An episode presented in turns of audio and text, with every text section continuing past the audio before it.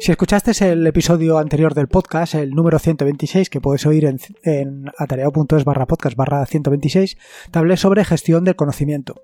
En este nuevo episodio te voy a hablar sobre mapas mentales. Puede ser que te estés pensando que con todo esto lo que estoy derivando mi vista eminentemente técnica a algo más filosófico, pero nada más lejos de la realidad.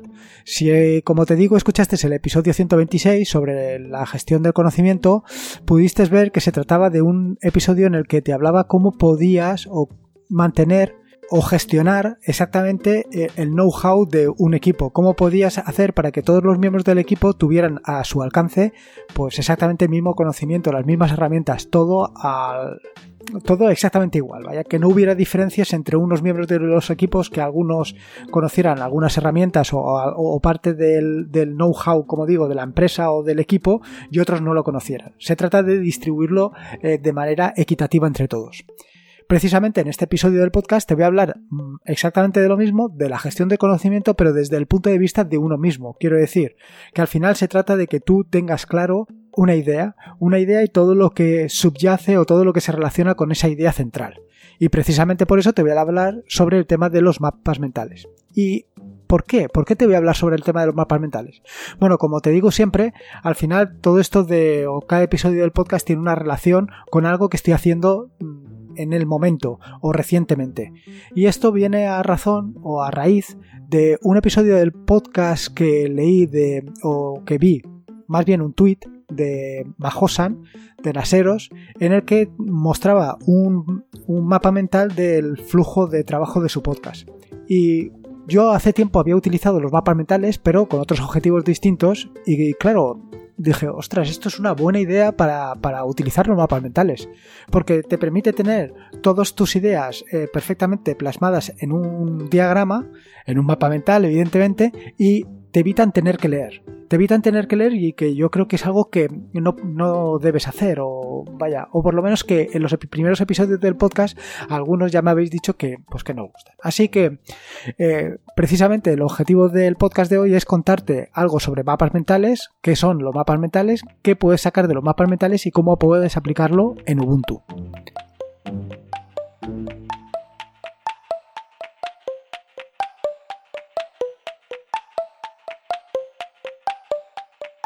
Thank you. Soy Lorenzo y esto es Atareado.es. Este es el episodio número 127, un podcast sobre Ubuntu, Linux, Android y Open Source. Aquí encontrarás desde cómo ser más productivo en el escritorio o montar un servidor de páginas web en un VPS hasta cómo convertir tu casa en un hogar inteligente. Vamos, cualquier cosa que quieras hacer con Linux, con mapas mentales o sin ellos, seguro que la vas a encontrar aquí. Como te decía en la introducción, el objetivo del podcast de hoy es hablarte un poco sobre mapas mentales y cómo puedes implementarlos directamente en, en Ubuntu. Así, y si no tienes ni idea de qué es un mapa mental, pues indicarte que no es más que un diagrama. Un diagrama donde tienes una verdadera cantidad de cajitas con texto y cada cajita de texto relacionada con otra mediante, mediante una línea. Vaya, se trata ni más ni menos que de una manera muy sencilla de organizar información. Organizar información normalmente en torno a un objeto central, a una idea central, a un concepto central. De esa idea, de ese concepto central, surgen pues otros conceptos y otras ideas que los vas a unir, como te digo, mediante líneas. Al final se trata de pues, relaciones entre diferentes piezas o diferentes ideas, diferentes conceptos de información. Eh, una manera de, como te digo, de tener una imagen visual de todo. Y al final, todo esto de lo visual eh, todo, todo el concepto de tener las cosas plasmadas de una manera muy visual, pues tiene la ventaja de que entra muy bien por los ojos y que te resulta más fácil eh, procesar.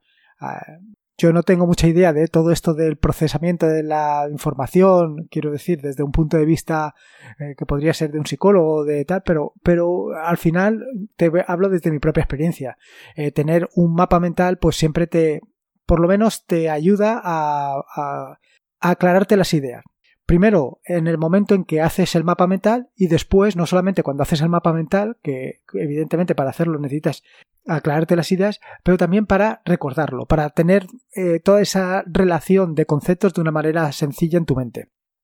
Así, eh, le puedes dar diferentes usos. Primero, desde el punto de vista del ámbito. ¿En qué puedes utilizar los mapas mentales? Bueno, pues como te puedes imaginar, un mapa mental lo puedes utilizar pues para para casi cualquier cosa que, quieras. Desde el punto de vista familiar, para organizarte las tareas de casa, cómo las tienes que hacer, o cómo las debes de hacer, o qué es lo que tienes que hacer. por, ejemplo, para hacer una mudanza, pues hacerte una relación de todas las cosas, de todos los pasos que tienes que hacer para realizar esa mudanza.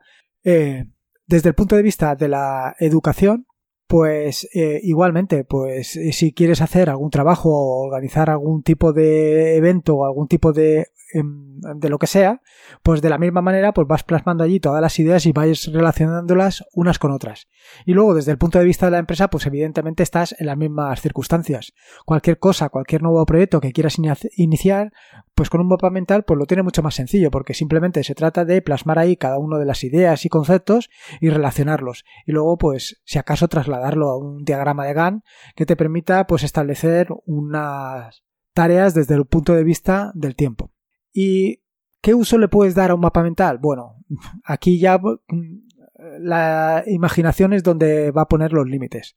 Eh, primero, lo puedes utilizar directamente para tomar notas. Que puedes tomar notas eh, completamente aisladas una de otra y luego posteriormente relacionarlas mediante esas líneas que, te digo que um, forman parte del mapa mental.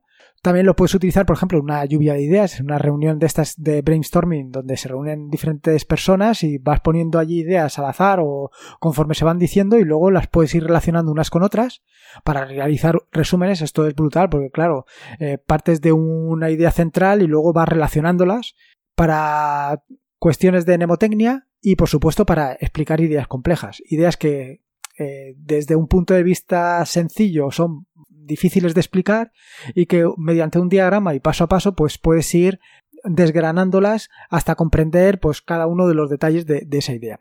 ¿Cuáles son las ventajas claras de un mapa mental? Bueno, lo primero es eh, la expansión de la memoria. Te permite pues eh, ir desgranando, ir viendo cada uno de los conceptos de una manera muy sencilla. Lo siguiente, pues que te permiten, como te decía anteriormente, eh, la retención de esa información. Al verlo todo en un diagrama, al verlo todo de una manera gráfica, te resulta más fácil que eso forme parte de tu, de tu, vaya, que, que, que lo interiorices. Y esto todavía va mucho mejor si dentro de tu mapa mental has, insertado dibujos, imágenes y flechas, colores. Al final todo esto eh, es lo que siempre habla o lo que se dice normalmente de que de aquello de que una imagen vale más que mil palabras. Y tener todas tus ideas, todos tus conceptos em, relacionados entre sí en un solo de un solo vistazo, pues va a ser mucho más fácil de asimilar. Igualmente, pues una de las grandes ventajas es que te va a permitir el estudio de temas complejos, porque eh, inicialmente algo que puede resultar muy complejo de asimilar o de entender, pues con un diagrama mental, con una con un mapa mental, pues lo vas a ver de una manera más sencilla porque vas a ir poniendo poco a poco cada uno de los pasos o de los engranajes o de las ideas o de los conceptos que forman parte de esa eh, idea más general. Al final, como bien sabes, la forma de resolver un problema más o menos grande o más o menos complejo simplemente es dividirlo en pequeños trozos. Y qué mejor manera de dividirlo en pequeños trozos que mediante un mapa mental, que te va a permitir saber cuáles son esos pequeños eh, trozos en los que has dividido ese proceso, ese problema más grande y saber qué relaciones tienen eh, entre esos procesos. Eh, por otro lado, otra de las grandes ventajas que te puede ofrecer un mapa mental son la facilidad o la el proceso de aprendizaje, vaya, que te facilita el proceso de aprendizaje de una manera muy sencilla, básicamente por lo que te he comentado anteriormente, o de la misma manera que te he dicho anteriormente sobre el, tratamiento de problemas complejos o de problemas más grandes. Simplemente por dividirlo en pequeños trozos y verlo de una manera gráfica, pues va a ser mucho más sencillo de que te, de que precisamente eso, de que te entre por los ojos. Y luego, por último, pues estructurar hechos, ideas, sucesos, cualquier cosa que vayas a, tratar, pues la puedes ver de una manera muy sencilla, pues mediante un mapa mental. Y a esto le voy a añadir dos cosas más. Eh, no tanto desde el punto de vista de la ventaja, sino también desde el punto de vista del uso. Uno es precisamente para lo que estoy haciendo, pues para preparar por ejemplo, cada uno de los podcasts que vengo haciendo en los últimos o en el último mes por lo menos lo estoy haciendo todos con mapas mentales y Claro, esto me permite, pues, de una manera muy sencilla, estructurar todas las ideas, todo lo que quiero contarte, pues, tenerlo perfectamente estructurado y relacionado cada una de las piezas con la otra. Y eh, al final es algo más que un guion, porque un guion simplemente que era lo que estaba haciendo anteriormente. Simplemente tienes una idea expuesta detrás de la otra de una manera completamente lineal. Aquí, pues estás utilizando al final dos coordenadas de X y de Y. Por un lado, mm, mm, tengo organizado los distintos puntos en el sentido de las Is y luego, eh, quiero decir, conforme voy avanzando en el podcast y luego eh, en el sentido de las X, digámoslo así, pues tengo eh, relacionado cada uno de los puntos un poco más ampliado, qué cosas quiero contarte en cada uno de los puntos. Y luego, igualmente que te cuento esto para el tema de los podcasts, pues perfectamente lo puedes utilizar para prepararte una charla. Prepárate una charla que no tienes por qué tener un guion. Igualmente puedes tener perfectamente, de una manera estructurada a través de un mapa mental, pues todo lo que quieres contar en esa charla. Y igualmente, tal y como te lo he contado anteriormente, mediante X e Y eh, puedes estructurarte todas las ideas, de manera que en, el eje vertical tengas todo lo que quieras contar y en el eje horizontal vayas eh, desarrollando cada una de las ideas que quieres contar en esa charla o precisamente en el podcast. Creo que son, vaya, creo que es una manera muy sencilla y muy pragmática de, de, afrontar una charla o un podcast o lo que tú quieras afrontar. Creo que se puede ver de, vaya, de una manera muy visual. Respecto a esto, eh, lo que queda pues son dos cosas. Primera, ¿cómo puedes hacer un mapa central? Digo, perdona, un mapa mental. Bueno, pues para hacer un mapa mental lo tienes bastante sencillo. Al final son, por un lado, los pasos que tienes que hacer. Eh, primero es la idea central, que es lo que quieres desarrollar. Por ejemplo, en este caso en particular, en el que te hablo de mapas mentales, pues la idea central son los mapas mentales. Y luego, alrededor de esa idea central, voy poniendo cada uno de los conceptos o de los temas que quiero tratar. Igualmente tú, para, ya sea para un podcast o para lo que tú quieras hacer, pues tienes que hacer lo mismo. Pero incluso para el tema de la mudanza. Eh, tu idea central de la mudanza es precisamente la mudanza y luego vas poniendo cada una de las cosas que quieres realizar. Pues empaquetar tus cositas eh, o, sacar todo lo que tienes que hacer. En fin, eh, lo que viene ser una mudanza. Respecto a esto, bueno, como te digo, al final la idea central las ideas sueltas alrededor de la idea central y luego vas relacionando eh, la idea central con cada una de las de las ideas sueltas que has ido dispersando alrededor de esa idea central. Como sugerencias para conseguir que el mapa mental sea lo más efectivo posible, pues evidentemente está el uso de imágenes, más que nada por lo que te he dicho anteriormente, porque una imagen, la ventaja que va a tener es que eh, te va a ayudar a interiorizar los conceptos que vas mostrando o que vas poniendo en ese mapa mental. El uso de símbolos, de códigos, de colores, al final todo esto lo único que hace es pues mejorarte la estimulación mental, hacerte que pues que todo eso te entre más por la por la por la vista.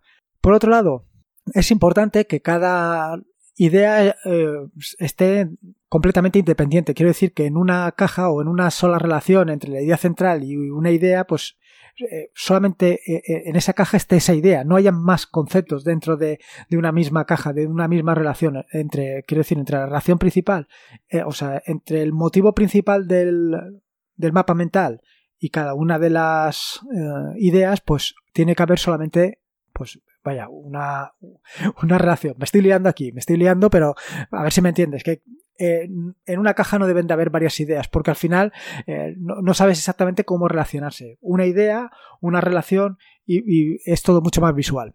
Y por último, evidentemente, como todo en esta vida, pues tienes que intentar mantener el mapa lo más ordenado posible. el mapa mental tiene que estar lo más ordenado, más que nada, para que te sea sencillo interiorizarlo. Una vez ya te he contado un poco sobre esto de qué es un mapa mental, cómo puedes hacer un mapa mental y un poco las ideas básicas, ¿Qué aplicaciones tienes en Ubuntu, en Linux Mint o básicamente en Linux o en cualquier distribución, la distribución que utilices para hacer un mapa mental? Bueno, pues aquí te pondría dos, eh, básicamente dos grupos de, de, herramientas. Por un lado, las herramientas que son online y por otro lado, las que son offline. Respecto de las online, en todo caso te voy a hablar solamente de las que he utilizado o he probado. Por un lado tienes las, eh, las, como te digo, las que son online. Tendrías Lucidchart, Draw.io y Mindmap. Mindmap se escribe M-I-N-D-M-U-P. Te digo map por lo de la U, que ahí es donde hace el juego de palabras esta aplicación. Cualquiera de estas herramientas, pues evidentemente tiene una parte gratuita y una parte de pago. Eh, están bien todas, pero para mí tienen el inconveniente de que al final son herramientas que están en la nube, son servicios, son SaaS, y yo quiero algo, pues básicamente para el, para el tema del podcast, para lo que estoy utilizando yo ahora, pues que sea muy sencillo de utilizar, que no tenga que depender de que tengo internet o no tengo internet, aunque evidentemente ahora es difícil no tener internet. Eh, luego, respecto a las herramientas offline, pues te cuento, eh, hay MindMaster, FreeMind y XMindZen. De estas tres, la segunda, FreeMind, es open source y está implementada en Java. Y esto ya es un inconveniente para mí, más que nada porque como ya te he contado en otras en otros podcasts, pues esto de que esté implementado en Java no me termina de gustar, más que nada por la cantidad de recursos que utiliza. Y por otro lado porque precisamente esta FreeMind pues tiene un aspecto bastante yo te diría que antiguo. No, no sé, vaya, es la impresión que me ha dado. De las otras dos, tanto de Xmind como de MindMaster, cualquiera de las dos eh, son sencillas de utilizar. Al final, no te equivoques, no estás utilizando una herramienta que sea completamente offline. Eh, quiero decir que estas dos herramientas no son más que aplicaciones que están envueltas en Electron, con lo cual también consumen recursos, pero son suficientemente gráficas y suficientemente sencillas como para que las puedas utilizar sin problemas. De estas dos, bueno, de todo este conjunto de herramientas, eh, yo estoy probando o estoy utilizando actualmente tanto MindMaster como XMindZen. Estoy probando las dos. Eh, yo ahora te diría que me decanto más por MindMaster porque la veo más sencilla, bueno, más sencilla de utilizar, ¿no? Por lo que te voy a contar ahora. Eh, digamos que gráficamente me gusta más. Esto tampoco es mucho que te pueda contar, ¿no? Pero me gusta más. Ahora, dicho esto, entre MindMaster y FreeMind, cualquiera de las dos mm, están bien. O sea, yo te recomiendo que utilices o incluso que pruebes las dos. Bueno, yo te diría que como te cuento en alguna ocasión, que pruebes todas, todas las que te, te comento para que tú te quedes con la que más te guste. Pero si no quieres estar con probaturas y te fías un poco de mí, pues una de estas dos, yo me decantaría ahora mismo por MindMaster, te vale. Ahora, ¿qué ventajas le encuentro yo tanto a MindMaster como a XMindZen? Básicamente, como en cualquier otra de las herramientas que te suelo recomendar, es que no necesitas despegar los deditos del teclado. Sí, para hacer un mapa mental no es necesario que despegues los dedos del teclado. Simplemente utilizando pues la tecla de Enter, la tecla de tabulador, te vas, vas creando, por ejemplo, con la tecla de Enter lo que vas haciendo es crear tópicos. Y con el tabulador vas creando subtópicos. Es decir, eh, creas ideas principales y digamos, subideas, ideas que derivan de esa idea principal. Y con esto te vas desplazando. Luego, aparte de esto, evidentemente tienes muchas más, muchos más atajos de teclado. Pues, a ver, por ejemplo, en el, eh, ¿cómo se llama? En MindMaster, en MindMaster vas a tener una gran cantidad de atajos de teclado que te van a permitir hacer casi cualquier cosa. Por ejemplo, para igualmente que te he dicho antes, para los tópicos, pues tienes Enter, para hacer un tópico antes tienes eh, mayúsculas Enter y para hacer un tópico un tópico padre, pues tienes mayúsculas eh, insertar. Luego, para los subtópicos, pues eh, más o menos puedes utilizar el mismo tipo de, atajos de teclado. Tienes el tabulador o tienes también el control enter. Para hacer em, tópicos del tipo flotante, tienes la posibilidad de hacerlos con Alt más F. Y para hacer múltiples tópicos eh, de manera simultánea ya te aparece una ventana. Pero básicamente, que es lo que a mí me gusta más de todo esto de los atajos de teclado, vaya, de los mapas mentales y los atajos de teclado es que no necesitas estar moviéndote con el ratón, sino que todo esto lo puedes hacer de manera muy sencilla. Incluso puedes desplazar eh, ramas completas simplemente con copiar y pegar. ¿Cuáles son los inconvenientes de los mapas mentales en estas dos versiones? Bueno, lo primero es que esta, tanto uno como la otra tienen una versión gratuita y una versión de pago. ¿Qué diferencia hay entre la gratuita y la de pago? Bueno, pues ya te lo puedes imaginar. Básicamente en que pues vas a tener una limitación de las características de la gratuita frente a la de pago. La de pago tiene muchas más características. Pero hasta el punto de que, por ejemplo, en el caso de Xmind, el problema es que si exportas a ese, a ver, si exportas a PDF, si exportas a PDF te va a aparecer con una marca de agua. En el caso de MindMaster es que ni siquiera te permite exportar a PDF, lo cual es un verdadero problema. No termino de entender cómo una característica básica como esta no la tienen disponible disponible. Otras también podrían hacerlo por limitando el número de nodos o limitando el número de, de subtópicos. En fin, podrías hacerlo de mil maneras distintas. La elección es esta, bueno, como cualquier otra. Yo actualmente para lo que lo estoy utilizando, pues me parece perfecto. Quiero decir que no tengo ningún problema, pues puesto que, como te digo, al final lo utilizo o bien para el podcast o bien para el tema de charlas y en cualquiera de los dos casos lo que tengo siempre delante de mí es el mapa mental, que es lo que me va a permitir pues organizarme. Pero vaya, básicamente eh, te animo a que pruebes cualquiera de los dos, cualquiera o cualquiera de los que te he comentado. Y sobre todo que le saques ventaja a esto de los atajos de teclado, que es donde realmente le vas a poder sacar potencial y no te vas a despistar básicamente en lo que es la parte productiva del asunto. Y poco más te quiero contar sobre todo esto de los temas mentales en Ubuntu o en cualquier otra distribución. Eh, espero que te haya gustado el episodio del podcast de hoy. Recordarte que puedes acceder a las notas del podcast en atareado.es barra podcast barra 127, que ahí tienes todos los enlaces y comentarios que he puesto a lo largo del mismo, que te puedes pasar por allí y dejarme tu opinión personal, tanto del podcast sobre este, sobre como cualquier otra idea que tengas. También te pido, como últimamente, alguna valoración, si puede ser positiva, y si es negativa, pero eh, que aporta valor para que yo mejore, pues mejor. Eh, en tu podcast, en tu podcatcher o en tu servicio que utilices favorito. Tengo que agradecer que últimamente habéis sido varios los que vaya, lo habéis señalado en, en, Anchor, lo cual es una ventaja porque es que es la única manera de dar a conocer el podcast, que si no, pues eh, esto se pierde. Y no me quiero enrollar más. Recordate que este es un podcast suscrito a la red de podcast de sospechosos habituales, que puedes escuchar los podcasts de la red de podcast de sospechosos habituales en fitpress.me barra sospechosos habituales. Y como te digo siempre, recuerda que la vida son dos días y uno ya ha pasado, así que disfruta como si no hubiera mañana y si puede ser con Linux y con mapas mentales, mejor que mejor. Un saludo y nos escuchamos el próximo jueves.